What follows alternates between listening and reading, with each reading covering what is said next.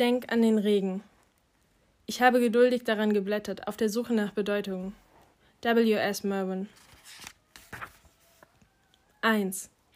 Der Sommer war wieder da. Sommer, Sommer, Sommer.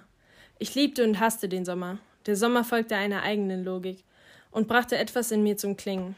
Im Sommer ging es um Freiheit und Jugend und Ferien und Möglichkeiten und Abenteuer und Erforschung. Der Sommer war ein Buch der Hoffnung. Darum liebte und hasste ich den Sommer, weil ich an all das glauben wollte. Ich hatte diesen Song von Alice Cooper im Kopf. Ich nahm mir vor, dieser Sommer sollte mein Sommer werden. Wenn der Sommer ein Buch war, dann würde ich etwas Schönes hineinschreiben. Mit meiner Handschrift. Aber ich hatte keine Ahnung, was ich schreiben sollte. Außerdem wurde das Buch bereits für mich geschrieben. Und es war nicht sehr vielversprechend. Es ging nur um Arbeit und Verpflichtungen. Ich arbeitete jetzt ganztags im Charcoaler. Ich hatte noch nie 40 Stunden pro Woche gearbeitet. Aber mir gefiel die Arbeitszeit, von 11 Uhr morgens bis halb acht abends. Montag bis Donnerstag. Das hieß, ich konnte immer lange schlafen und wenn ich wollte, auch ausgehen. Nicht, dass ich gewusst hätte, wohin ich gehen wollte. Freitags fing ich immer spät an und schloss um zehn. Kein schlechter Zeitplan und die Wochenenden hatte ich frei. Es war also okay. Aber es war Sommer. Und meine Mutter hatte mich Samstagnachmittags für die städtische Tafel angemeldet. Ich diskutierte nicht mit ihr. Mein Leben lag immer noch in anderen Händen. Am ersten Samstag der Ferien stand ich sehr früh auf. Ich saß in Joggingshorts in der Küche und trank ein Glas Orangensaft. Ich sah meine Mutter an, die Zeitung las. Ich muss heute Abend arbeiten. Ich dachte, du arbeitest samstags nicht. Ich springe nur für ein paar Stunden für Mike ein. Ist er dein Freund? Nicht unbedingt. Es ist anständig von dir, für ihn einzuspringen. Ich mache es ja nicht umsonst, ich werde bezahlt. Außerdem hast du mich dazu entzogen, anständig zu sein. Du klingst nicht allzu begeistert. Was ist daran aufregend, anständig zu sein? Ich will ein böser Junge sein, wenn du es genau wissen willst. Ein böser Junge? Du weißt schon. Che Guevara, James Dean. Wer hält dich auf? Ich schaute sie an. Ja, schieb nur alles auf deine Mutter. Sie lachte. Aber ich war mir nicht sicher, ob ich scherzte. Ob ich scherzte. Weißt du, Ari, wenn du wirklich ein böser Junge sein wolltest, wärst du es einfach. Das Letzte, was böse Jungen brauchen, ist die Erlaubnis ihrer Mutter. Du glaubst, ich brauche deine Erlaubnis? Ich weiß nicht, was ich darauf antworten soll. Wir sahen uns an. Ich geriet immer in Unterhaltungen mit meiner Mutter, die ich eigentlich nicht wollte. Und wenn ich meinen Job schmeiße? Sie sah mich nur an. Meinetwegen. Ich kannte diesen Ton. Meinetwegen hieß, dass ich Unsinn redete. Ich kannte den Code. Wir musterten uns ungefähr fünf Sekunden, was mir ewig vorkam. Du bist zu alt für eine Erlaubnis, sagte sie. Vielleicht mich einfach den Rasen. Wie fantasievoll. Zu mexikanisch für dich, Mom? Nein, nicht verlässlich genug. Burgerbraten, das ist verlässlich. Nicht sehr fantasievoll, aber verlässlich. Wenn ich es mir recht überlege, ist es der perfekte Job für mich. Ich bin zuverlässig und fantasielos. Sie schüttelte den Kopf. Willst du dich dein Leben lang selbst runtermachen? Du hast recht. Vielleicht nehme ich mir den Sommer frei. Du gehst in die Highschool, Ari. Du suchst keinen Beruf. Du suchst lediglich eine Möglichkeit, um dir ein bisschen Geld zu verdienen. Du bist im Übergang. Im Übergang. Was für eine mexikanische Mutter bist du eigentlich? Ich bin eine gebildete Frau. Das macht mich nicht zur Nicht-Mexikanerin, Ari. Sie klang leicht wütend. Ich mochte ihre Wut und wünschte, ich hätte mehr davon. Ihre Wut war anders als meine oder die meines Vaters. Ihre Wut lähmte sie nicht. Okay, ich verstehe, was du meinst, Mom. Wirklich? Irgendwie komme ich mir bei dir immer wie eine Fallstudie vor. Das tut mir leid, sagte sie. Obwohl es nicht stimmte. Sie sah mich an. Ari, weißt du, was ein Ökoton ist? Das Gebiet, wo zwei verschiedene Ökosysteme zusammentreffen. Die Landschaft in einem Ökoton enthält Elemente der beiden verschiedenen Ökosysteme. Es ist eine Art natürliche Grenzregion. Kluger Junge. Im Übergang. Mehr muss ich nicht sagen, oder? Nein, Mom, ich lebe in einem Ökoton. Beschäftigung und Faulenzen müssen nebeneinander bestehen. So in der Art. Kriege ich jetzt in einem, einer Eins im Anfängerkurs Sohn sein? Sei nicht sauer auf mich, Ari. Bin ich nicht. Doch, bist du. Du bist sowas von einer Lehrerin. Hör zu, Ari, es ist nicht meine Schuld, dass du fast 17 bist. Und wenn ich 25 bin, bist du immer noch eine Lehrerin. Also, das war gemein. Tut mir leid. Sie musterte mich. Wirklich, Mom, tut mir leid. Wir fangen jeden Sommer mit einem Streit an, stimmt's? Das ist eine Tradition, sagte ich. Ich geh laufen. Als ich mich umdrehte, packte sie mich am Arm. Hör zu, Ari, mir tut es auch leid. Schon gut, Mom. Ich kenne dich, Ari, sagte sie. Ich hätte ihr gern das gesagt, was ich auch Gina Navarro gern gesagt hätte. Niemand kennt mich. Und dann machte sie genau das, was ich geahnt hatte. Sie kämmte mir mit den Fingern die Haare. Du musst nicht arbeiten, wenn du es nicht willst. Wir geben dir gern Geld. Sie meinte es ernst. Aber das war gar nicht, was ich wollte. Ich wusste nicht, was ich wollte. Es geht nicht ums Geld, Mom. Sie sagte nichts. Mach dir einfach einen schönen Sommer, Ari. Wie sie das sagte, wie sie mich ansah. Manchmal lag so viel Liebe in ihrer Stimme, dass ich es kaum aushielt. Okay, Mom, sagte ich, vielleicht verliebe ich mich ja. Warum nicht? Meinte sie. Manchmal lieben Eltern ihre Söhne so sehr, dass sie vergessen, wie schwer es ist, fast 17 zu sein. Sie glauben, mit Hilfe unserer Jugend können wir alles überwinden. Vielleicht vergessen Sie dabei eine winzig kleine Tatsache. Fast 17 zu sein kann brutal, schmerzvoll und verwirrend sein. Fast 17 zu sein kann richtig nerven. 2. Es war nicht unbedingt ein Zufall, dass Lex und ich an Dantes Haus vorbeiliefen. Ich wusste, dass er zurückkam, aber nicht genau wann. An dem Tag, als sie Chicago verließen, hatte er eine Postkarte geschrieben. Wir fahren heute über Washington, D.C. zurück. Mein Vater will etwas in der Library of Congress nachschlagen. Bis bald. In Liebe, Dante. Am Park ließ ich Lex von der Leine, obwohl ich das eigentlich nicht durfte. Es war schön, wenn sie einfach so herumrannte.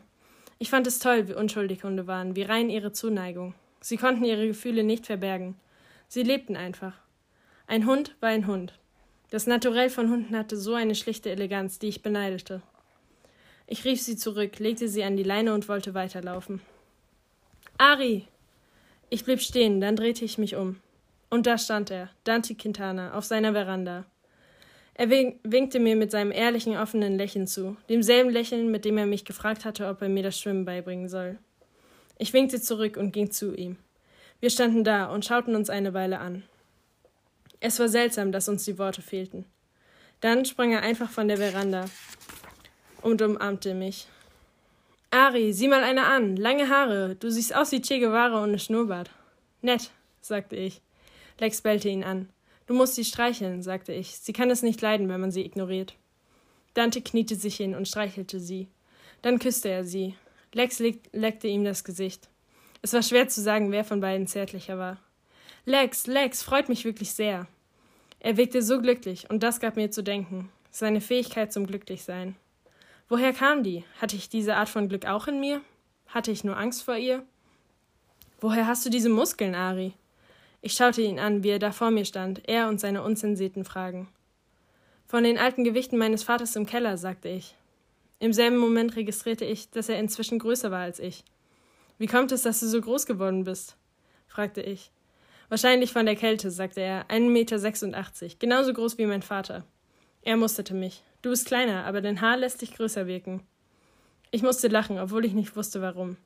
Er umarmte mich wieder und flüsterte, Du hast mir so gefehlt, Ari, Ari Mendoza. Typischerweise wusste ich mal wieder nicht, was ich sagen sollte. Also sagte ich nichts. Wollen wir Freunde sein? Sei nicht albern, Dante, wir sind Freunde. Werden wir immer Freunde sein? Immer. Ich werde dich nie wegen irgendetwas anlügen, sagte er. Ich vielleicht schon, sagte ich, und dann lachten wir. Und ich dachte, vielleicht wird das der Sommer, in dem es nur Lachen gibt. Vielleicht ist das der Sommer. Komm und sag meinen Eltern Hallo, sagte er. Sie mö möchten dich bestimmt sehen. Können Sie rauskommen? Ich hab Lex dabei. Lex darf mit rein. Deine Mutter findet das bestimmt nicht gut. Wenn es dein Hund ist, darf er mit reinkommen. Das kannst du mir glauben. Er senkte seine Stimme zu einem Flüstern. Meine Mutter denkt nicht daran, den Vorfall im Regen zu vergessen.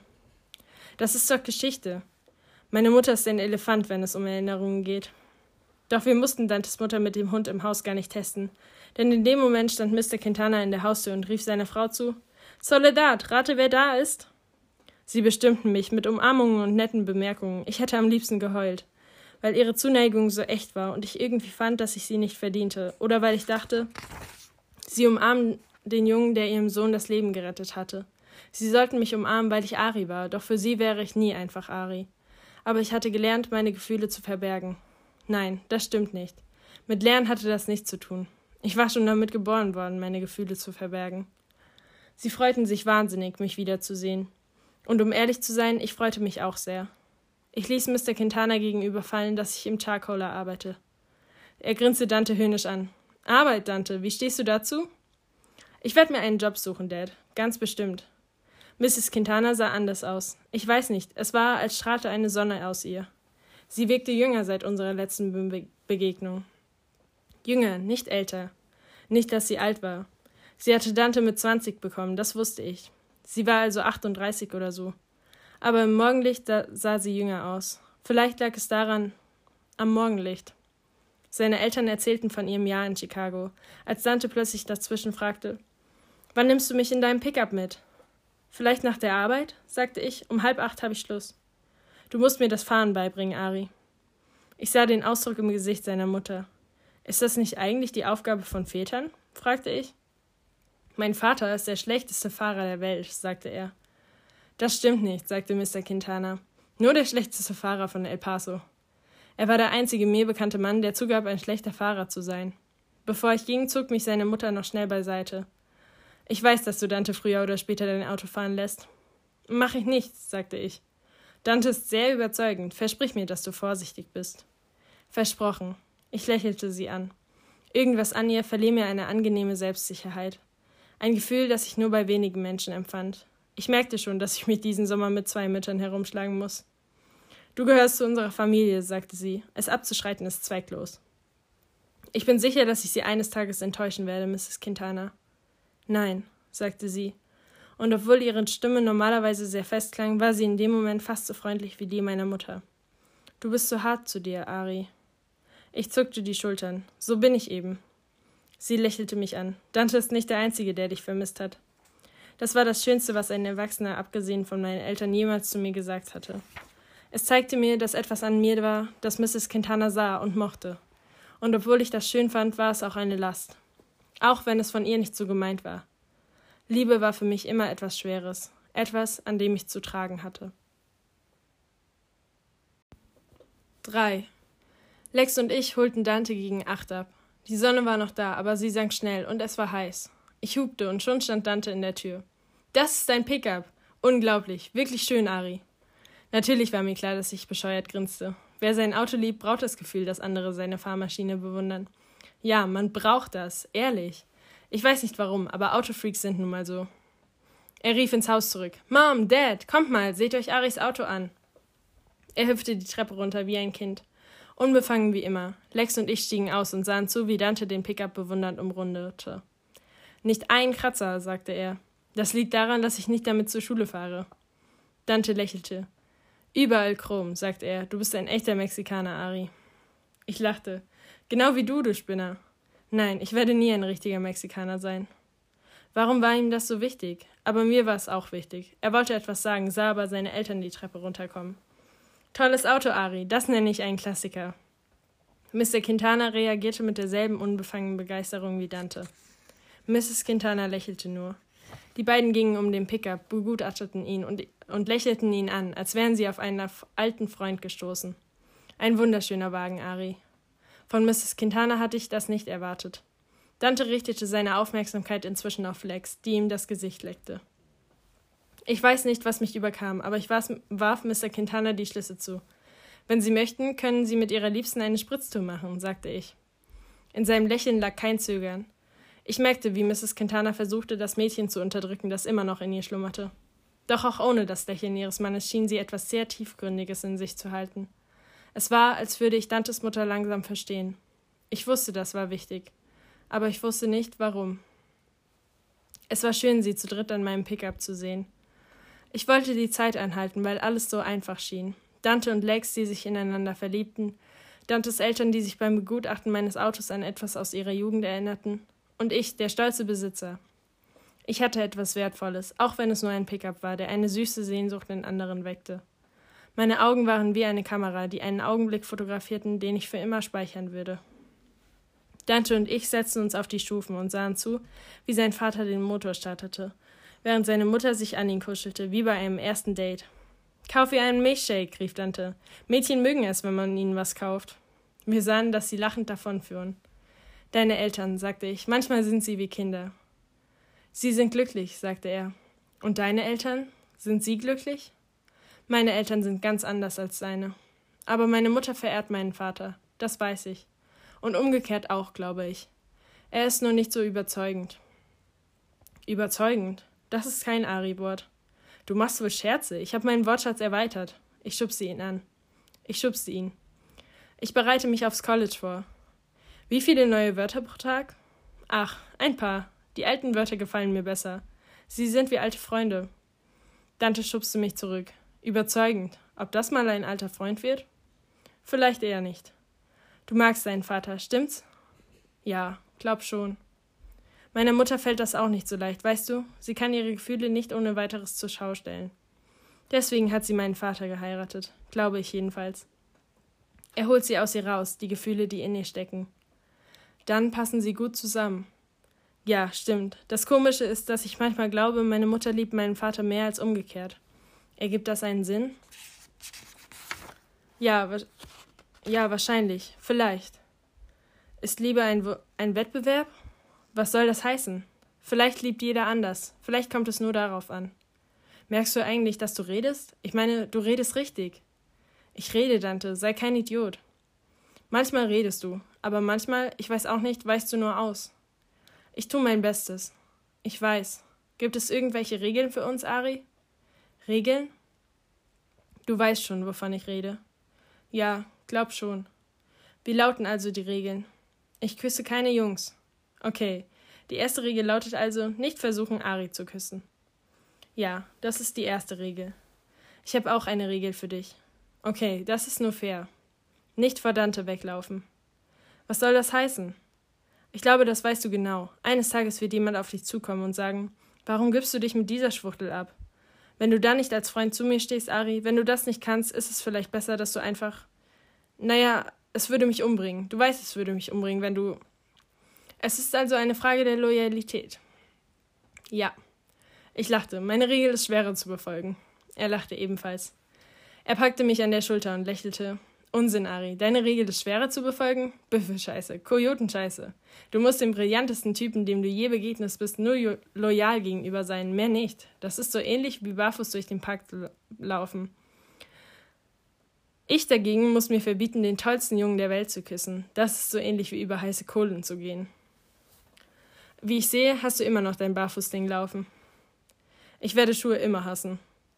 Wir spielen dein Spiel, sagte ich. Das Spiel, bei dem du deine Tur Turnschuhe zum Teufel gejagt hast. Das war lustig, oder? Wie er das sagte, als wüsste er, dass er dieses Spiel nie wieder spielen würde. Dazu waren wir inzwischen zu alt. Wir hatten etwas verloren, und das wussten wir beide. Wir schwiegen eine ganze Weile. Wir saßen einfach vor seinem Haus auf der Verandatreppe und warteten. Als ich mich zu ihm drehte, ruhte Lex Kopf auf Dantes Schoß. 4.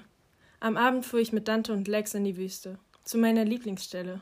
Die Dämmerung war gerade vorbei und die Sterne kamen heraus, von wo immer sie sich tagsüber versteckt hielten. Nächstes Mal nehme ich ein, mein Teleskop mit. Gute Idee, sagte ich.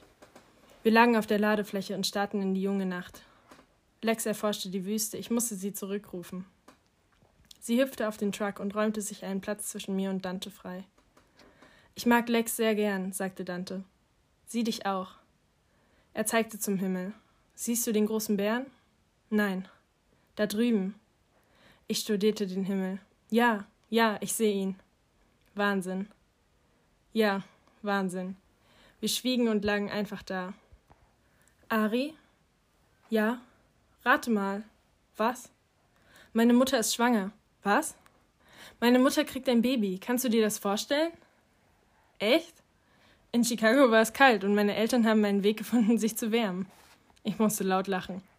Ob Eltern irgendwann keinen Sex mehr haben? Ich weiß nicht. Ich glaube nicht, dass man irgendwann keinen Sex mehr hat. Aber was weiß ich schon? Ich fange ja gerade erst damit an. Ich auch. Wir schwiegen wieder.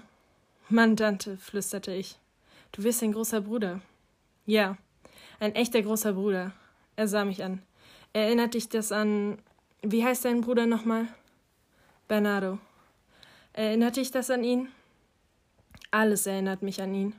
Manchmal, wenn ich in meinem Pickup fahre, denke ich an ihn und frage mich, ob er wohl Autos mochte. Und dann frage ich mich, wie er wohl ist, und ich wünschte, ich würde ihn kennen. Ich weiß nicht, ich kann es einfach nicht lassen.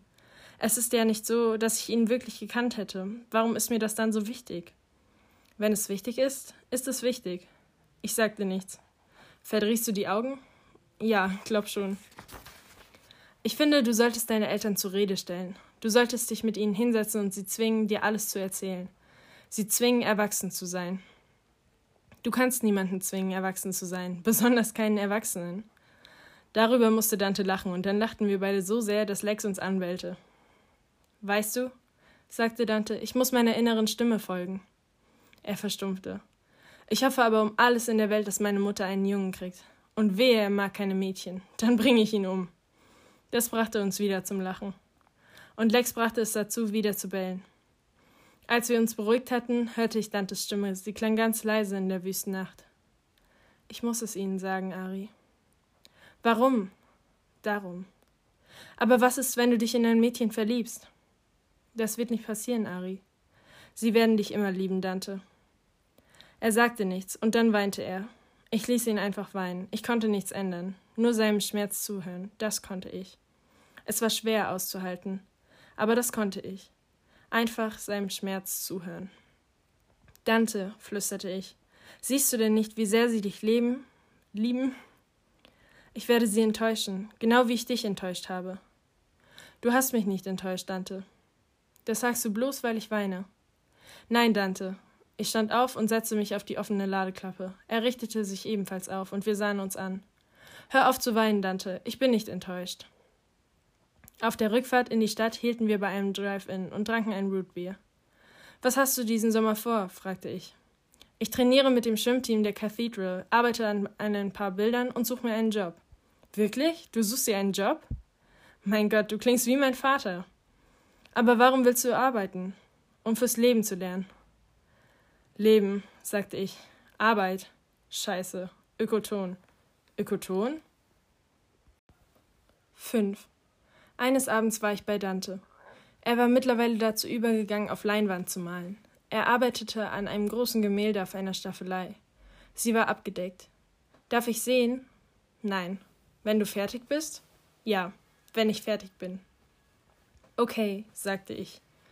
Er lag auf seinem Bett, ich saß auf einem, seinem Stuhl. Irgendwelche guten Gedichte in der letzten Zeit gelesen? fragte ich. Nein, nicht wirklich. Er wirkte ein wenig zerstreut. Wo bist du, Dante? Hier, sagte er und setzte sich auf. Ich habe gerade übers Küssen nachgedacht. Oh, sagte ich. Ich meine, woher willst du wissen, dass du keine Jungs küssen willst, wenn du nie einen geküsst hast? Ich glaube, das weiß man einfach, Dante. Na ja, aber hast du schon mal? Nein, das weißt du genau. Du? Nein. Na also, vielleicht willst du ja gar keine Jungs küssen. Vielleicht bildest du dir das bloß ein. Ich finde, wir sollten einen Versuch riskieren. Ich weiß, was du sagen willst, und die Antwort lautet nein. Du bist mein bester Freund, oder? Ja, aber ich bedauere das gerade sehr. Lass es uns einfach probieren. Nein. Ich sag es auch keinen. Komm schon. Nein. Hör zu, es ist nur ein Kuss, das weißt du doch, und hinterher wissen wir es dann beide. Wir wissen es jetzt schon. Wir wissen es erst, wenn wir es wirklich probiert haben. Nein. Ari, bitte. Dante, steh auf. Ich weiß nicht, warum ich gehorchte, aber ich stand auf. Und dann stand er direkt vor mir. Mach die Augen zu, sagte er. Also mache ich die, machte ich die Augen zu. Und dann küsste er mich, und ich küsste ihn zurück. Dann fing er an, mich richtig zu küssen. Ich zog mich zurück. Und? fragte er. Bei mir ist nichts passiert, sagte ich. Gar nichts? Nein. Okay, bei mir schon. Klar, so viel habe ich schon kapiert, Dante. Dann ist das also erledigt, wie? Ja. Bist du sauer auf mich? Ein bisschen. Er setzte sich wieder auf das Bett. Er wirkte traurig. Es war nicht schön, ihn so zu sehen. Ich bin eher sauer auf mich, sagte ich. Ich lasse mich von dir immer zu irgendwelchen Sachen überreden. Ist nicht deine Schuld. Ja, flüsterte er. Du weinst jetzt nicht, okay? Okay, sagte er. Du weinst aber doch. Nein. Okay. Okay. 6. Ich rief Dante ein paar Tage lang nicht an, und er mich auch nicht. Aber irgendwie war mir klar, dass er eingeschnappt war. Er hatte ein schlechtes Gewissen, ich ebenfalls. Nachdem ein paar Tage vergangen waren, rief ich ihn an. Willst du morgen laufen gehen? fragte ich. Um wie viel Uhr? Halb sieben. Abgemacht. Für jemand, der sonst nicht lief, schlug er sich ziemlich gut. Ich rannte viel langsamer mit ihm, aber das war in Ordnung. Wir redeten ein bisschen und lachten. Hinterher spielten wir Frisbee im Park mit Legs und alles war gut. Ich wollte, dass zwischen uns alles gut war. Und er wollte das auch. Deshalb war es so. Danke, dass du angerufen hast, sagte er. Ich dachte, du rufst vielleicht nicht mehr an. Eine Zeit lang schien das Leben seltsam normal. Nicht, dass ich mir einen normalen Sommer gewünscht hätte.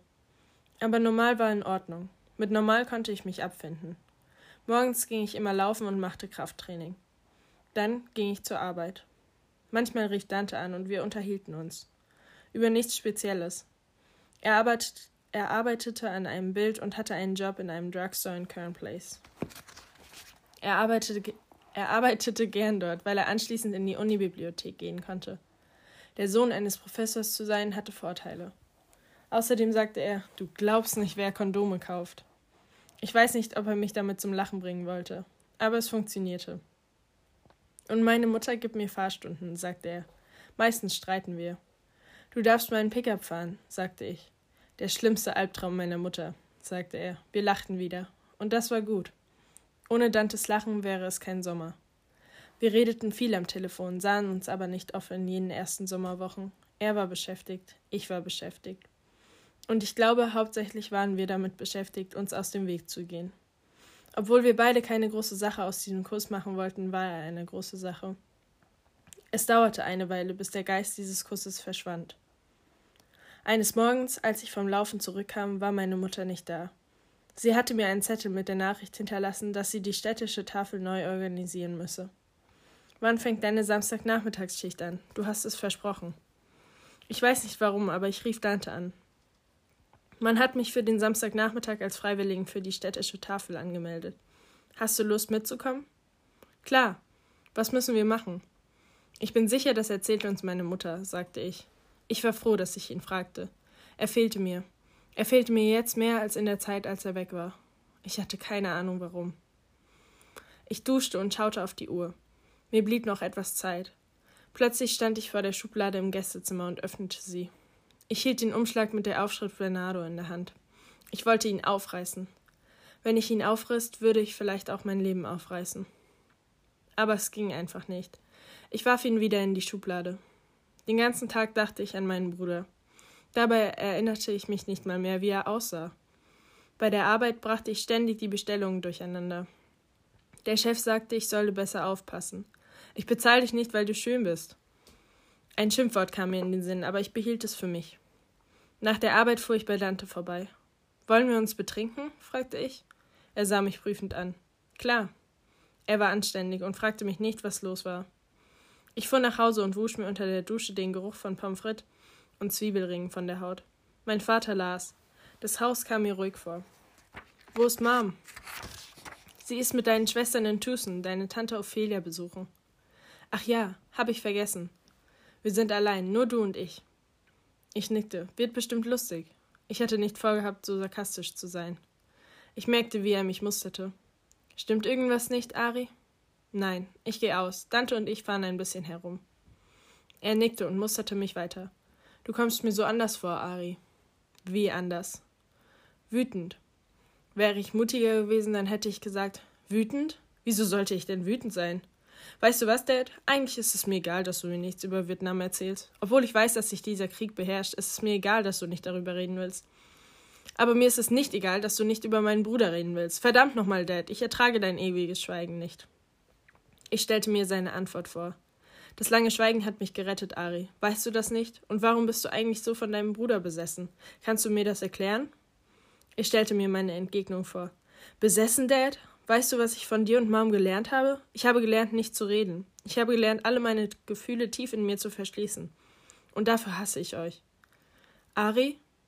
Ich merkte, dass mir gleich die Tränen kamen. Und dass er das sah. Ich fand es schrecklich, ihn meine große Traurigkeit sehen zu lassen. Er streckte die Hand aus. Ari, Fass mich nicht an, Dad. Fass mich einfach nicht an. Ich kann mich nicht mehr an die Fahrt zu Dante erinnern. Ich erinnere mich nur noch, dass ich in meinem Auto saß und vor seinem Haus parkte. Seine Eltern saßen auf der Haustreppe. Sie winkten mir zu, ich winkte zurück. Und dann standen sie bei mir, an der Autotür. Ich hörte Mr. Quintanas Stimme. Ari, du weinst ja. Ja, das kommt manchmal vor, sagte ich. Komm mit rein, sagte Mrs. Quintana. Nein. Dann kam Dante. Er lächelte erst mich und dann seine Eltern an. Fahren wir, sagte er. Seine Eltern stellten keine Fragen. Ich fuhr einfach. Ich hätte ewig fahren können. Ich weiß nicht, wie ich meine Stelle in der Wüste fand, aber ich fand sie. Als hätte ich einen versteckten Kompass in mir. Ein Geheimnis des Universums ist, dass unser Gespür manchmal stärker ist als unser Verstand. Als ich anhielt, stieg ich aus und knallte die Tür zu. Scheiße, ich habe das Bier vergessen. Wir brauchen kein Bier, flüsterte Dante. Doch, wir brauchen das Bier. Wir brauchen das verdammte Bier, Dante. Ich wusste nicht, warum ich schrie. Mein Geschrei wurde zu Schluchzen. Ich fiel Dante in die Arme und weinte. Er hielt mich und sagte nichts. Und noch ein Geheimnis des Universums. Schmerz ist manchmal wie ein Sturm, der aus dem Nichts kommt. Der klarste Sommermorgen kann in einem Gewitter enden, kann in Blitz und Donner enden. 7. Es war seltsam ohne meine Mutter. Ich war es nicht gewöhnt, Kaffee zu machen. Mein Vater hinterließ mir einen Zettel. Alles in Ordnung? Klar, Dad. Ich war froh, dass Lexi still im Haus brach, als sie zu bellen anfing. Das war ihre Art, mir zu sagen, dass es Zeit für einen Lauf war. Lex und ich rannten an diesem Morgen schneller. Ich versuchte an nichts zu denken, aber es funktionierte nicht. Ich dachte an meinen Vater und meinen Bruder und Dante. Ich dachte immer an Dante, versuchte immer aus ihm schlau zu werden und fragte mich, warum wir Freunde waren und warum das so wichtig war. Für uns beide. Ich hasste es, über Dinge und Menschen nachzudenken, besonders wenn sie mir ein Rätsel waren, das ich nicht lösen konnte.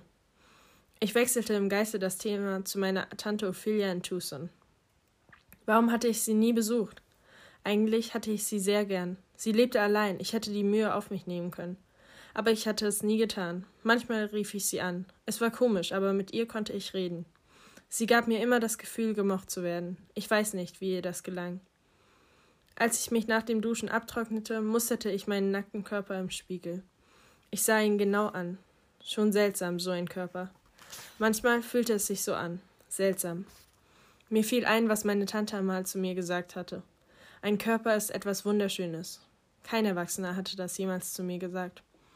Ob ich meinen Körper wohl irgendwann als etwas Wunderschönes sehen könnte? Meine Tante Ophelia hatte einige der vielen Geheimnisse des Universums gelüftet. Ich dagegen nicht mal ein einziges. Noch nicht mal das meines Körpers. 8. Kurz vor der Arbeit schaute ich im Drugstore vorbei, in dem Dante arbeitete. Wahrscheinlich wollte ich einfach nur sehen, ob er wirklich einen Job hatte. Als ich eintrat, stand er hinter der Ladentheke und ordnete Zigaretten in ein Regal ein. Hast du Schuhe an? fragte ich. Er lächelte. Ich betrachtete sein Namensschild, Dante Q. Ich habe gerade an dich gedacht, sagte er. Ja? Ein paar Mädchen waren vorhin da. Mädchen? Sie kennen dich, wir haben uns unterhalten. Ich wusste, wer die Mädchen waren, noch ehe er es mir sagte. Gina und Susie. Ja, sie sind nett und hübsch. Sie gehen mit dir zur Schule. Ja, sie sind nett und hübsch und ziemlich penetrant. Sie haben mein Namensschild gelesen, sich angesehen und dann wollte eine wissen, ob ich dich kenne. Ich fand das eine seltsame Frage. Was hast du ihnen erzählt? Ich habe gesagt ja und dass du mein bester Freund bist. Das hast du ihnen gesagt? Du bist doch mein bester Freund. Haben Sie dich noch mehr gefragt? Ja, Sie wollten wissen, ob ich was über einen Unfall weiß, bei dem du dir die Beine gebrochen hast. Ich kann es nicht fassen. Ich kann es nicht fassen. Was? Hast du es ihnen gesagt? Natürlich. Du hast es ihnen gesagt? Warum regst du dich so auf? Du hast ihnen gesagt, was passiert ist? Natürlich. Es gibt eine Regel, Dante. Bist du sauer? Bist du sauer auf mich? Die Regel war, dass wir nicht über den Unfall reden. Falsch. Die Regel war, dass wir nicht miteinander über den Unfall reden. Andere waren darin nicht einbezogen. Hinter mir bildete sich eine Schlange. Ich muss wieder an die Arbeit, sagte Dante. Später am Nachmittag rief er mich im Charcoaler an. Warum bist du so sauer? Ich will einfach nicht, dass andere Leute davon erfahren. Ich verstehe dich nicht, Ari. Er legte auf. Ich wusste, was kommen würde, und so kam es auch. Gina und Susie tauchten kurz vor meinem Schichtende im Charcoaler auf. Du hast uns die Wahrheit gesagt, meinte Gina. Na und?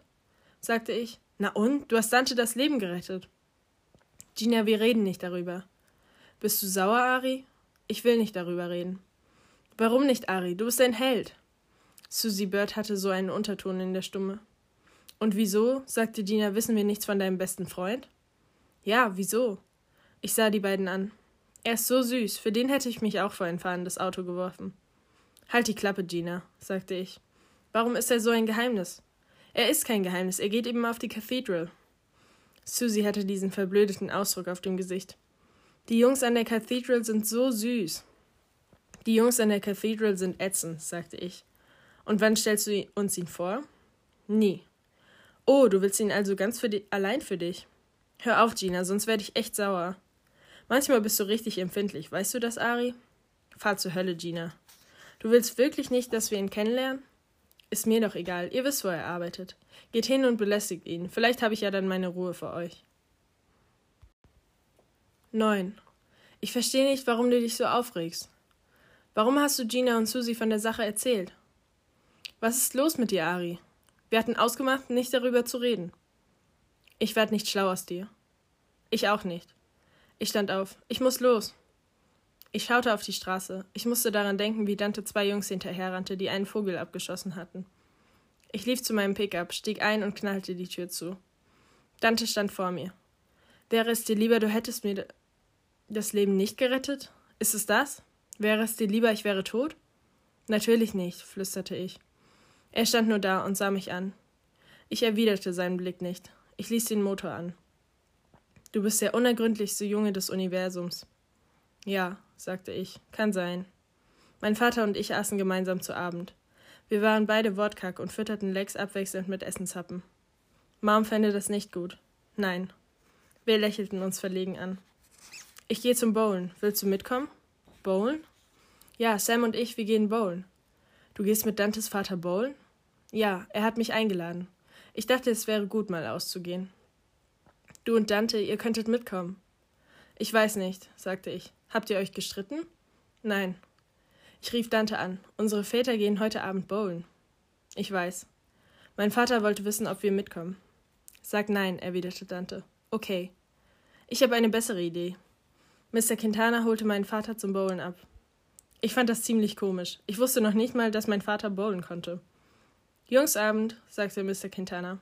Kein Alkohol beim Fahren, sagte ich. Dante färbt offenbar auf dich ab, sagte er. Was ist aus dem respektvollen jungen Mann geworden? Der ist noch da, sagte ich. Oder rede ich sie etwa mit Sam an? Mein Vater warf mir einen mahnenden Blick zu. Wiedersehen, sagte ich. Ich sah ihnen nach. Dann schaute ich Lex an. Los, komm. Sie hüpfte ins Auto und wir fuhren zu Dante. Er saß auf der Veranda und unterhielt sich mit seiner Mutter. Ich winkte. Lex und ich sprangen aus dem Auto. Ich ging die Treppe hoch, beugte mich vor und gab Mrs. Quintana einen Kuss. Bei unserer letzten Begegnung hatte ich Hallo gesagt und ihr die Hand gegeben. Ich war mir albern vorgekommen. Ein Kuss auf die Wange tut es auch, Ari, hatte sie gesagt. Das war also unsere neue Begrüßung. Die Sonne ging gerade unter. Obwohl es ein sehr heißer Tag gewesen war, frischte es auf, die Wolken ballten sich zusammen und es sah nach einem Gewitter aus. Beim Anblick von Mrs. Quintanas Haar im Wind musste ich an meine Mutter denken. Dante stellt gerade eine Liste mit Namen für seinen kleinen Bruder auf. Ich sah Dante an. Und wenn es ein Mädchen wird? Es wird ein Junge. Seine Stimme ließ keinen Zweifel zu. Mir gefällt Diego, Joaquin, Javé, Raphael und Maximiliano. Lauter Namen, die sehr mexikanisch klingen, sagte ich. Tja nun, vor alten klassischen Namen scheue ich zurück. Außerdem fühlt er sich vielleicht eher wie ein Mexikaner, wenn er einen mexikanischen Namen hat. Aus dem Gesichtsausdruck seiner Mutter schloss ich, dass sie diese Diskussion nicht zum ersten Mal führten. Wie wär's mit Sam? fragte ich. Sam ist in Ordnung, sagte er. Mrs. Quintana lachte. Darf die Mutter auch ein Wörtchen mitreden? Nein, sagte Dante. Die Mutter muss nur die ganze Arbeit erledigen. Sie beugte sich vor und gab ihm einen Kuss. Dann sah sie, sah sie zu mir hoch. Ihr zwei geht also wieder Sterne deuten? Ja, Sterne deuten mit bloßem Auge, ohne Teleskop sagte ich. Und wir sind zu dritt. Sie haben Lex vergessen. Nein, sagte sie. Lex bleibt bei mir. Ich hätte gern Gesellschaft. Okay, sagte ich, wenn Sie möchten. Sie ist ein wunderbarer Hund. Ja, stimmt. Sie mögen jetzt also Hunde? Ich mag Lex. Sie ist lieb. Ja, sagte ich, lieb. Es war fast, als wüsste Lex, worum es ging. Als Dante und ich in das Auto stiegen, blieb sie neben Mrs. Quintana sitzen. Wie seltsam, dachte ich, dass Hunde manchmal die Bedürfnisse und Verhaltensweisen von Menschen verstanden. Bevor ich den Motor startete, rief Mrs. Quintana mir zu. Versprich mir, dass du vorsichtig bist. Versprochen. Denk an den Regen, sagte sie. 10. Auf der Fahrt zu meiner Stelle in der Wüste holte Dante den Stoff heraus. Er wedelte mit zwei Joints in der Luft. Wir mussten beide grinsen, dann lachen. Du bist ein böser Junge, sagte ich. Du bist auch ein böser Junge. Genau was wir immer sein wollten. Wenn unsere Eltern das wüssten, sagte ich. Wenn unsere Eltern das wüssten, sagte er. Wir lachten. Ich habe das noch nie gemacht. Ist nicht schwer zu lernen. Wo hast du die aufgetrieben? Daniel, der Typ, mit dem ich arbeite. Ich glaube, er mag mich. Will er dich küssen? Ich glaube schon. Willst du ihn auch küssen? Bin mir nicht sicher. Aber du hast ihn dazu überredet, dir Gras zu geben. Obwohl ich auf die Straße schaute, wusste ich, dass er grinste. Es macht dir Spaß, andere zu irgendwelchen Dingen zu überreden, stimmt's? Darauf antworte ich nicht. Blitze leuchteten am Himmel und es donnerte und roch nach Regen. Dante und ich stiegen aus. Wir sagten nichts. Er, er zündete den Joint an, inhalierte und hielt den Rauch in seiner Lunge. Dann stieß er ihn aus, wiederholte das Ganze und reichte den Joint an mich weiter. Ich machte es genau wie er. Ich muss sagen, ich mochte den Geruch, aber das Gras kratzte in meiner Lunge. Ich bemühte mich, nicht zu husten. Wenn Dante nicht hustete, wollte ich auch nicht husten. husten. Wir saßen da und rauchten abwechselnd, bis der Joint fertig war. Ich fühlte mich leicht und fröhlich und glücklich. Es war seltsam schön und alles wirkte weit weg, doch irgendwie nah. Dante und ich sahen uns an, während wir auf der Heckklappe saßen. Wir fingen an zu lachen und konnten nicht mehr aufhören. Dann wurde die Brise zum Wind. Donner und Blitz kamen nah und näher. Es fing an zu regnen. Wir rannten ins Innere des Pickup. Wir konnten nicht aufhören zu lachen, wollten nicht aufhören zu lachen. Es ist irre, sagte ich. Total irre. Irre, sagte er. Irre, irre, irre. Oh Gott, irre. Ich wollte, dass wir ewig lachen. Wir lauschten dem Wolkenbruch. Meine Güte, es goss wirklich in Strömen. Wie an jen jenem Abend. Lass uns rausgehen, sagte Dante. Raus in den Regen. Ich sah zu, wie er sich auszog. Sein Hemd, seine Hose, seine Shorts. Alles bis auf die Turnschuhe. Was ich sehr lustig fand. Gut, sagte er. Er hatte die Hand am Türgriff. Fertig? Warte, sagte ich. Ich zog mein T-Shirt und alles andere aus. Bis auf die Turnschuhe. Wir schauten uns an und lachten. Fertig? sagte ich. Fertig, sagte er. Wir rannten in den Regen hinaus. Mein Gott, die Regentropfen waren eiskalt. Scheiße, brüllte ich. Scheiße, brüllte Dante. Wir sind total verrückt. Ja, ja, Dante lachte. Wir rannten um den Pickup nackt und lachen, und der Regen hämmerte gegen unsere Körper. Wir rannten ständig im Kreis um den Pickup, bis wir müde und außer Atem waren. Wir setzten uns in den Pickup, lachten und schnappten nach Luft. Und dann hörte der Regen auf. So war das in der Wüste. Es goss in Strömen und dann hörte es auf. Einfach so. Ich machte die Tür auf und stieg hinaus in die feuchte, windige Nachtluft. Ich streckte die Arme zum Himmel empor und schloss die Augen. Dante stand neben mir. Ich spürte seinen Atem. Ich weiß nicht, was ich getan hätte, wenn er mich angefasst hätte. Aber er tat es nicht. Ich bin am Verhungern, sagte er. Ich auch. Wir zogen uns an und fuhren zurück in die Stadt. Was wollen wir essen? fragte ich. Menudo. Du magst Menudo? Ja, ich glaube, das macht dich zu einem echten Mexikaner. Küssen echte Mexikaner gern Jungs? Ich glaube, Jungs zu mögen ist keine amerikanische Erfindung. Du könntest recht haben. Ja, könnte ich. Ich warf ihm einen Blick zu. Er hasste es, wenn ich recht hatte. Wie wär's mit Chicos Tacos? Die haben kein Menudo. Okay, wie wär's mit dem Good Luck Café in der Al Alme Alameda? Mein Vater liebt dieses Lokal. Meiner auch. Sie sind beim Bowlen, sagte ich. Sie sind beim Bowlen. Wir lachten so heftig, dass ich anhalten musste. Als wir schließlich das Good Luck Café erreichten, waren wir so hungrig, dass wir beide einen Teller Enchiladas und zwei Schalen Menudo verdrückten. Sind meine Augen rot? Nein, sagte ich. Gut, dann können wir nach Hause gehen. Ja, sagte ich. Ich kann nicht glauben, dass wir das gemacht haben. Ich auch nicht. Aber es hat Spaß gemacht, sagte er. Oh ja, sagte ich. Es war fantastisch. 11. Mein Vater weckte mich früh. Wir fahren nach Tucson, sagte er. Ich setzte mich im Bett auf und sah ihn an. Da ist Kaffee. Lex folgte ihm aus der Tür. Ich überlegte, ob er sauer auf mich war, überlegte, warum wir nach Tucson fahren müssten. Ich war leicht tummelig, als wäre ich mitten in einem Traum geweckt worden. Ich schlüpfte in meine Jeans und ging in die Küche. Mein Vater reichte mir einen Becher Kaffee. Du bist der einzige mir bekannte Junge, der Kaffee trinkt. Ich versuchte auf sein Geplauder einzusteigen, versuchte so zu tun, als hätte die imaginäre Unterhaltung mit ihm nicht stattgefunden. Nicht, dass er wusste, was ich gesagt hatte, aber ich wusste es. Ich, und ich wusste, dass ich alles ernst gemeint hatte, auch wenn ich es nicht ausgesprochen hatte. Eines Tages, Dad, werden Kinder überall auf der Welt Kaffee trinken. Ich brauche eine Zigarette, sagte er. Lex und ich folgten ihm nach hinten in den Garten. Ich sah zu, wie er seine Zigarette anzündete. Wie war's beim Bowlen? Er lächelte schief. Ganz lustig. Ich bin ein lausiger Spieler. Zum Glück ist Sam keinen Deut besser. Du solltest öfter ausgehen, sagte ich. Du auch, sagte er und zog an seiner Zigarette. Deine Mutter hat gestern Nacht angerufen. Deine Tante hatte einen sehr schweren Schlaganfall. Sie wird es nicht schaffen. Ich erinnerte mich, dass ich mal einen Sommer bei ihr verbracht hatte. Ich war noch klein und sie war eine nette Frau. Sie war nie verheiratet. Nicht, dass es eine Rolle spielte. Sie kannte sich mit Jungen aus, lachte viel und verstand es, mir das Gefühl zu geben, als wäre ich der Mittelpunkt des Universums. Aus Gründen, die mir nie jemand genauer erklärte, hatte sie ihr Leben abseits vom Rest der Familie verbracht. Ich hatte mir nie Gedanken darüber gemacht. Ari, hörst du zu? Ich nickte. Du driftest manchmal ab. Nein, wirklich nicht. Ich habe nur nachgedacht. Als kleiner Junge war ich mal einen Sommer lang bei ihr. Ja, stimmt. Du wolltest nicht mehr mit nach Hause kommen. Tatsächlich? Das weiß ich nicht mehr. Du warst in sie verliebt. Er lächelte. Vielleicht. Ich kann mich nicht entsinnen. Das ist komisch. Warum ist das komisch? Zu meinen anderen Onkeln und Tanten stehe ich nicht so. Er nickte. Die Welt könnte sich glücklich schätzen, wenn es mehr wie sie gäbe. Sie und deine Mutter haben sich jede Woche geschrieben. Einen Brief pro Woche, über Jahre hinweg. Wusstest du das? Nein, das sind viele Briefe. Sie hat sie alle aufgehoben. Ich trank einen Schluck Kaffee. Kannst du bei deiner Arbeit Bescheid sagen, Ari? Ich konnte ihn mir beim Militär vorstellen, wie er das Kommando übernahm, mit ruhiger, sachlicher Stimme. Ja, schließlich brate ich nur Burger. Was können Sie machen? Mich feuern? Lex bellte mich an. Sie war ihren Morgenlauf gewöhnt. Ich sah meinen Vater an. Was sollen wir mit Lex machen? Dante, sagte er. Seine Mutter ging ans Telefon. Hi, sagte ich. Ich bin's, Ari. Ich weiß, sagte sie. Du bist früh auf. Ja, sagte ich. Ist Dante schon wach? Soll das ein Scherz sein, Ari? Er steht eine halbe Stunde bevor er bei der Arbeit sein muss auf. Keine Minute früher. Wir lachten beide. Ich muss um einen Gefallen bitten, sagte ich. Okay, sagte sie. Meine Tante hatte einen Schlaganfall. Meine Mutter ist bei ihr zu Besuch. Mein Vater und ich fahren so früh wie möglich nach. Aber da ist Lex und ich dachte mir vielleicht. Sie ließ mich nicht zu Ende reden.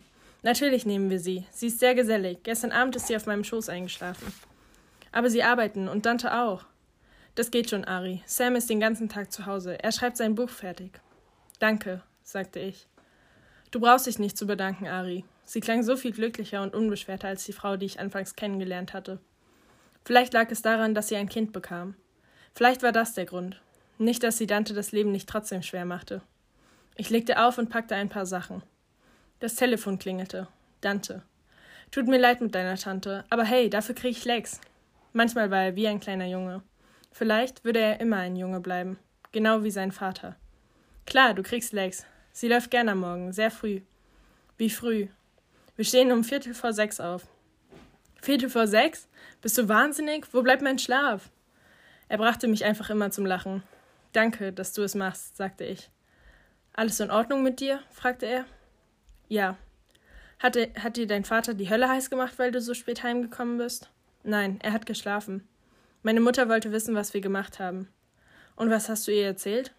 Dass wir wegen des Gewitters keine Sterne sehen konnten, dass es wie aus Eimern geschüttet hat und wir im Gewitter festgesteckt haben, dass wir einfach im Auto gesessen und uns unterhalten haben und dass wir Hunger hatten, als der Regen aufhörte und Menudo essen waren. Sie hat mich schief angeguckt und gesagt, warum glaube ich dir kein Wort? Und ich habe gesagt, weil du ein misstrauischer Mensch bist. Damit hat sie die Sache auf sich beruhen lassen. Deine Mutter hat ein super Gespür, sagte ich. Ja, aber sie kann nichts beweisen. Ich wette, sie weiß es. Woher soll sie es wissen? Ich weiß nicht, aber ich wette, sie weiß es. Du machst mich ganz paranoid. Gut. Wir prusteten beide los. Später am Morgen setzten wir Lex bei Dante ab. Mein Vater gab Mrs. Quintana einen Schlüssel zu unserem Haus. Dante sollte die Blumen meiner Mutter gießen. Und glaub bloß nicht meinen Pickup, sagte ich. Ich bin Mexikaner, sagte er. Ich kenne mich mit Kurzschließen aus. Jetzt musste ich richtig lassen. Hör zu, sagte ich. Menudo essen und Autos kurzschließen sind zwei völlig verschiedene Kunstformen. Wir grinsten uns an. Mrs. Quintana warf uns einen strengen Blick zu. Wir tranken Kaffee mit Dantes Eltern. Dante zeigte Lex das Haus. Ich möchte wetten, Dante ermuntert Lex, Lex dazu, seine Schuhe zu zerkauen. Wir lachten alle, nur mein Vater nicht. Er wusste nichts von Dantes Krieg gegen Schuhe. Wir lachten noch lauter, als Lex und Dante wieder in die, Schuhe, in die Küche kamen. Lex trug einen Schuh von Dante im Maul. Schau mal, was sie gefunden hat, Mom. 12. Auf der Fahrt nach Tucson redeten mein Vater und ich nicht viel. Deine Mutter ist traurig, sagte er. Ich wusste, dass er sich erinnerte. Soll ich fahren? Nein, sagte er. Doch dann überlegte er es sich anders. Ja. Bei der nächsten Raststätte fuhr er raus, wir tankten und tranken Kaffee. Er gab mir die Schlüssel. Sein Auto ließ sich viel leichter lenken als meines. Ich lächelte. Außer meinem Pickup bin ich noch kein anderes Auto gefahren. Wenn du mit so einem Gefährt zurechtkommst, kommst du mit allem zurecht. Tut mir leid wegen gestern Abend, sagte ich und sah ihn kurz an. Aber manchmal geht so vieles in mir vor, treiben mich bestimmte Gefühle um. Ich kann nicht immer gut damit umgehen. Wahrscheinlich ergibt das für dich wenig Sinn. Klingt normal, Ari. Ich glaube nicht, dass ich ganz normal bin. Gefühle zu haben ist normal. Aber ich bin wütend und eigentlich weiß ich nicht, woher all die Wut kommt. Wir sollten vielleicht mehr miteinander reden. Das fällt uns doch beiden nicht gerade leicht, oder? Dir schon, Ari. Nur wenn du in meiner Nähe bist, nicht. Ich schwieg kurz und dann sagte ich, Dad, es fällt mir wirklich nicht leicht. Mit deiner Mutter redest du doch ständig. Ja, aber nur weil sie es verlangt. Er lachte. Ich bin froh, dass sie uns zum Reden bringt. Ohne sie würden wir in unserem Schweigen versinken. Aber jetzt reden wir doch, oder? Ich schaute zu ihm und sah, dass er lächelte. Ja, wir reden. Er ließ das Fenster herunter. Bei deiner Mutter darf ich nicht im Auto rauchen. Stört es dich? Nein, stört mich nicht. Dieser Geruch, Zigarettengeruch, erinnerte mich immer an ihn. Er rauchte seine Zigarette. Ich fuhr. Das Schweigen und die Wüste und der wolkenlose Himmel störten mich nicht. Was bedeuteten einer Wüste schon Worte? Meine Gedanken schweiften ab. Ich dachte an Lex und an Dante. Was sah Dante in mir? Warum schaute ich mir die Zeichnungen nicht an, die er mir geschenkt hatte? Nicht eine einzige. Ich dachte an Gina und Susie. Warum rief ich sie nie an? Sie gingen mir auf die Nerven, aber das war ihre Art, nett zu mir zu sein. Sie mochten mich, und ich mochte sie auch. Warum konnte ein Junge nicht mit Mädchen befreundet sein? Was war daran so schlimm? Ich dachte an meinen Bruder. Ob er meine Tante nahe gestanden hatte? Warum hatte sich eine so nette Frau von ihrer Familie losgesagt? Und warum hatte ich einen Sommer bei ihr verbracht, als ich erst vier war? Was denkst du? meldete sich mein Vater. Er stellte diese Frage nur selten. Ich dachte gerade an Tante Ophelia. Und was genau hast du gedacht? Warum habt ihr mich damals den Sommer über zu ihr geschickt? Er antwortete nicht. Die Hitze der Wüste strömte durch das offene Fenster ins klimatisierte Auto. Ich wusste, er würde noch eine Zigarette rauchen. Erzähl's mir, sagte ich. Es war um die Zeit der Gerichtsverhandlung deines Bruders, sagte er. Zum ersten Mal erwähnte er mir gegenüber meinen Bruder. Ich sagte nichts, ich wollte, dass er weiterredete. Deine Mutter und ich hatten eine sehr schwere Zeit. Wir alle, auch deine Schwestern. Wir wollten nicht, dass du. Er verstummte. Ich glaube, du weißt, was ich sagen will. Seine Miene war sehr ernst, ernster als gewöhnlich. Dein Bruder hat dich sehr gern gehabt, Ari. Wirklich. Und er wollte nicht, dass du alles miterlebst. Er wollte nicht, dass du so von ihm denkst. Deshalb habt ihr mich fortgeschickt. Ja, haben wir. Damit habt ihr das Problem nicht gelöst, Dad. Ich denke ständig an ihn. Das tut mir leid, Ari. Ich. Es tut mir sehr leid. Warum können wir nicht einfach. Ari ist komplizierter, als du denkst. Inwiefern? Deine Mutter hatte einen Zusammenbruch.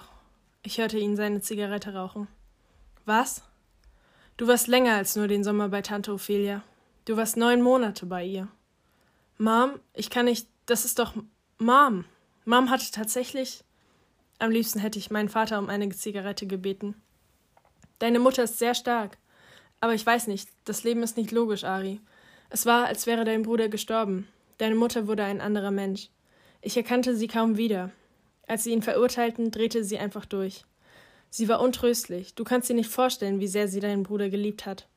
Und ich wusste nicht, was ich tun soll. Und selbst heute sehe ich sie manchmal an und möchte sie fragen: Ist es vorbei? Sag es mir. Als sie wieder zu mir kam, Ari, wirkte sie ganz zerbrechlich. Im Laufe der Wochen und Monate wurde sie dann wieder wie früher, stark und. Mein Vater weinte. Ich hielt auf dem Seitenstreifen an. Tut mir leid, flüsterte ich. Das wusste ich nicht. Das wusste ich nicht, Dad. Er nickte, dann stieg er aus, stand in der Hitze. Mir war klar, er versuchte seine Fassung wiederzufinden. Wie ein chaotisch, chaotisches Zimmer, das aufgeräumt werden musste. Ich ließ ihn eine Weile allein. Doch dann merkte ich, dass ich bei ihm sein wollte. Ich wollte ihm beistehen. Vielleicht hatten wir uns ja zu oft allein gelassen. Und dieses gegenseitige Alleinlassen brachte uns um. Dad, manchmal habe ich dich und Mom dafür gehasst, dass sie so getan habt, als wäre er tot. Ich weiß. Es tut mir leid, Ari. Es tut mir wirklich furchtbar leid. 13. Als wir in Tucson ankamen, war meine Tante Ophelia tot. Bei der Trauermesse gab es nur noch Stehplätze. Es war unübersehbar, dass sie sehr beliebt gewesen war. Bei allen, nur nicht ihrer Familie. Wir waren als Einzige da. Meine Mutter, meine Schwestern, mein Vater und ich. Leute, die ich nicht kannte, traten zu mir. Ari? fragten sie. Ja, ich bin Ari. Deine Tante war vernarrt in dich. Ich schämte mich so. Dafür, dass ich sie an den Rändern meiner Erinnerung gehalten hatte. Ich schämte mich so. 14. Nach der Beerdigung fuhren meine Schwestern nach Hause. Meine Eltern und ich blieben noch. Meine Eltern schlossen das Haus meiner Tante ab. Meine Mutter wusste genau, was zu tun war, und ich konnte mir kaum vorstellen, dass sie einmal am Rande der Zurechnungsfähigkeit gestanden hatte. Du beobachtest mich ständig, sagte sie eines Abends, als wir zusahen, wie ein Sommergewitter vom Westen aufzog. Tu ich das? Du bist still gewesen. Stillsein ist ziemlich normal bei mir. Warum sind Sie nicht gekommen? fragte ich, meine Onkeln und Tanten. Warum sind Sie nicht gekommen? Sie waren mit dem Leben deiner Tante nicht einverstanden. Warum nicht? Sie hat mit einer Frau zusammengelebt, viele Jahre lang. Franny, sagte ich. Sie hat mit Franny zusammengelebt. Du erinnerst dich an sie? Ja, ein bisschen. Sie war nett, hatte grüne Augen und sie sang gern. Sie waren ein Liebespaar, Ari. Ich nickte. Okay, sagte ich. Irritiert dich das? Nein. Ich spielte mit dem Essen auf meinem Teller herum. Dann sah ich zu meinem Vater auf. Er wartete nicht, bis ich meine Frage stellte. Ich habe Ophelia sehr gern gehabt, sagte er. Sie war nett und sie war anständig. Es hat dich nicht gestört, dass sie mit Franny zusammen war? Einige hat es gestört, sagte er. Deine Onkel und Tanten, Ari, sie konnten sich nicht damit abfinden. Aber dich hat es nicht gestört? Mein Vater hatte einen seltsamen Ausdruck im Gesicht, als versuchte er, seinen Ärger zurückzuhalten. Ich glaube, sein Ärger war gegen die Familie meiner Mutter gerichtet, und ich glaube auch, dass er um die Sinnlosigkeit seines Ärgers wusste. Meinst du, wir hätten dich so lange bei ihr bleiben lassen, wenn es uns gestört hätte? Er sah meine Mutter an. Meine Mutter nickte ihm zu. Wenn wir zu Hause sind, sagte sie, möchte ich dir ein paar Bilder von deinem Bruder zeigen. Wäre das in Ordnung? Sie hob die Hand und wischte mir die Tränen ab. Ich brachte kein Wort heraus. Wir treffen nicht immer die richtigen Entscheidungen, Ari, aber wir tun unser Bestes. Ich nickte, aber mir fehlten die Worte und die stummen Tränen liefen mir übers Gesicht, als wäre ein Fluss in mir. Ich glaube, wir haben dich gekränkt. Ich schloss die Augen und unterdrückte die Tränen. Und dann sagte ich, ich glaube, ich weine vor Glück. 15. Ich rief Dante an und sagte ihm, dass wir in ein paar Tagen zurückkämen. Ich erzählte ihm nichts über meine Tante, außer dass sie mir ihr Haus vermacht hatte. Was? sagte er. Ja. Wow. Wow ist genau richtig. Ist es ein großes Haus? Ja, es ist ein tolles Haus. Und was hast du damit vor? Also wie es aussieht, sieht, möchte es ein Freund meiner Tante kaufen. Und was machst du mit dem vielen Geld? Ich weiß nicht, ich habe noch nicht drüber nachgedacht. Warum glaubst du, hat sie dir das Haus vermacht? Keine Ahnung. Dann kannst du deinen Job im Charcoaler aufgeben. Dante, er brachte mich immer so zum Lachen. Und was hast du so getrieben? Im Drugstore gearbeitet. Und ich treffe mich öfter mit diesem Typ, sagte er. Ach ja? Ja. Ich wollte fragen, wie er heißt, aber ich ließ es sein. Er wechselte das Thema. Ich wusste, wann Dante das Thema wechselte. Meine Eltern sind völlig vernarrt in Lakes. 16. Am 4. Juli waren wir immer noch in Tucson. Wir sahen uns das Feuerwerk an. Ich durfte ein Bier mit meinem Vater trinken. Meine Mutter tat so, als wäre sie nicht damit einverstanden. Aber wenn sie nicht einverstanden gewesen wäre, hätte sie es verboten. Es ist nicht dein erstes Bier, Ari, oder? Ich hatte nicht vor, sie anzulügen. Mom, ich hab dir gesagt, wenn ich die Regeln breche, dann hinter deinem Rücken. Ja, erwiderte sie. Das hast du gesagt. Aber du bist dann nicht Auto gefahren, oder? Nein. Versprochen? Versprochen. Ich trank langsam das Bier und betrachtete das Feuerwerk. Ich kam mir vor wie ein kleiner Junge. Ich liebte Feuerwerk, die Explosionen am Himmel, das gebührende Staunen, das manchmal durch die Menge ging. Ophelia sagte immer, Franny sei der 4. Juli. Das ist ein echt tolles Kompliment, sagte ich. Was ist mit ihr passiert? Sie ist an Krebs gestorben. Wann? Vor ungefähr sechs Jahren, glaube ich. Wart ihr bei der Beerdigung? Ja. Mich habt ihr nicht mitgenommen. Nein, sie hat immer mir, äh, sie hat mir immer Weihnachtsgeschenke geschickt. Wir hätten es dir sagen sollen. 17. Wahrscheinlich waren meine Eltern zu dem Schluss gekommen, dass es zu viele Geheimnisse auf der Welt gab. Bevor wir das Haus meiner Tante zurückließen, stellte meine Mutter zwei Schachteln in den Kofferraum. Was ist das? fragte ich. Die Briefe, die ich ihr geschrieben habe. Was hast du damit vor? Ich will sie dir schenken. Wirklich? Ich fragte mich, ob mein Lächeln wohl genauso breit war wie ihres. Vielleicht so breit. Aber nicht so schön. 18. Auf der Rückfahrt von Tucson nach El Paso saß ich hinten. Ich sah, dass meine Eltern Händchen hielten. Manchmal sahen sie sich kurz an. Ich schaute hinaus in die Wüste. Ich musste an die Nacht denken, als Sante und ich gekifft hatten und nackt im Regen herumgerannt waren. Was hast du mit dem restlichen Sommer vor? Ich weiß nicht. Im Charcoaler arbeiten, mit Dante rumhängen, Krafttraining, lesen, solche Sachen. Du musst nicht arbeiten, sagte mein Vater. Das kannst du noch dein ganzes Leben lang. Die Arbeit ist okay. Und außerdem, was soll ich sonst machen? Ich sehe nicht gern fern. Ich habe keinen Kontakt zu meiner Generation. Und das habe ich euch zu verdanken. Also, ab jetzt kannst du so viel Fernsehen, wie du willst. Zu spät. Sie lachten beide. Das ist nicht lustig. Ich bin der uncoolste fast 17-Jährige im Universum. Und das ist eure Schuld. Alles ist unsere Schuld. Ja, alles ist eure Schuld. Meine Mutter drehte sich um, um sicherzustellen, dass ich nur scherzte. Vielleicht solltest du mit Dante verreisen. Zelten gehen oder sowas. Ich glaube nicht, sagte ich. Überleg es dir, sagte meine Mutter. Es ist Sommer. Ja, es ist Sommer, dachte ich, und mir fielen Mrs. Quintanas Worte ein. Denk an den Regen. Da vorn braut sich ein Gewitter zusammen, sagte mein Vater. Wir fahren genau hinein. Ich schaute aus dem Fenster die, auf die schwarzen Wolken über uns, kurbelte das Fenster runter und roch den Regen. In der Wüste konnte man den Regen riechen, noch ehe ein Tropfen fiel. Ich schloss die Augen, hielt die Hand ins Freie und spürte den ersten Tropfen. Es war wie ein Kuss. Der Himmel küsste mich. Ein schöner Gedanke. Etwas, das Dante hätte denken können. Ich spürte noch einen Tropfen und dann noch einen. Ein Kuss, ein Kuss. Und noch ein Kuss. Ich dachte an meine Träume in der letzten Zeit. Alle handelten vom Küssen, aber ich wusste nie, wen ich küsste. Das sah ich nicht. Und dann waren wir plötzlich einfach so mitten in einem Wolkenbruch. Ich rollte das Fenster hoch, mir war plötzlich kalt. Mein Arm war nass, die Schulter meines T-Shirts durchweicht. Mein Fa Vater fuhr rechts ran. Bei dem Regen kann, kann ich nicht fahren, sagte er. Um uns herum war nur Dunkelheit, strömender Regen und unser beeindrucktes Schweigen. Meine Mutter hielt die Hand meines Vaters. Bei Gewitter kam ich mir immer sehr klein vor. Obwohl der Sommer fast immer von Sonne und Hitze bestimmt war, gehörten für mich auch die Gewitter dazu, die kamen und gingen, die mir ein Gefühl des Alleinseins gaben. Ob sich alle Jungen allein fühlten? Die Sommersonne war nicht für Jungen wie mich gedacht. Jungen wie ich gehörten dem Regen.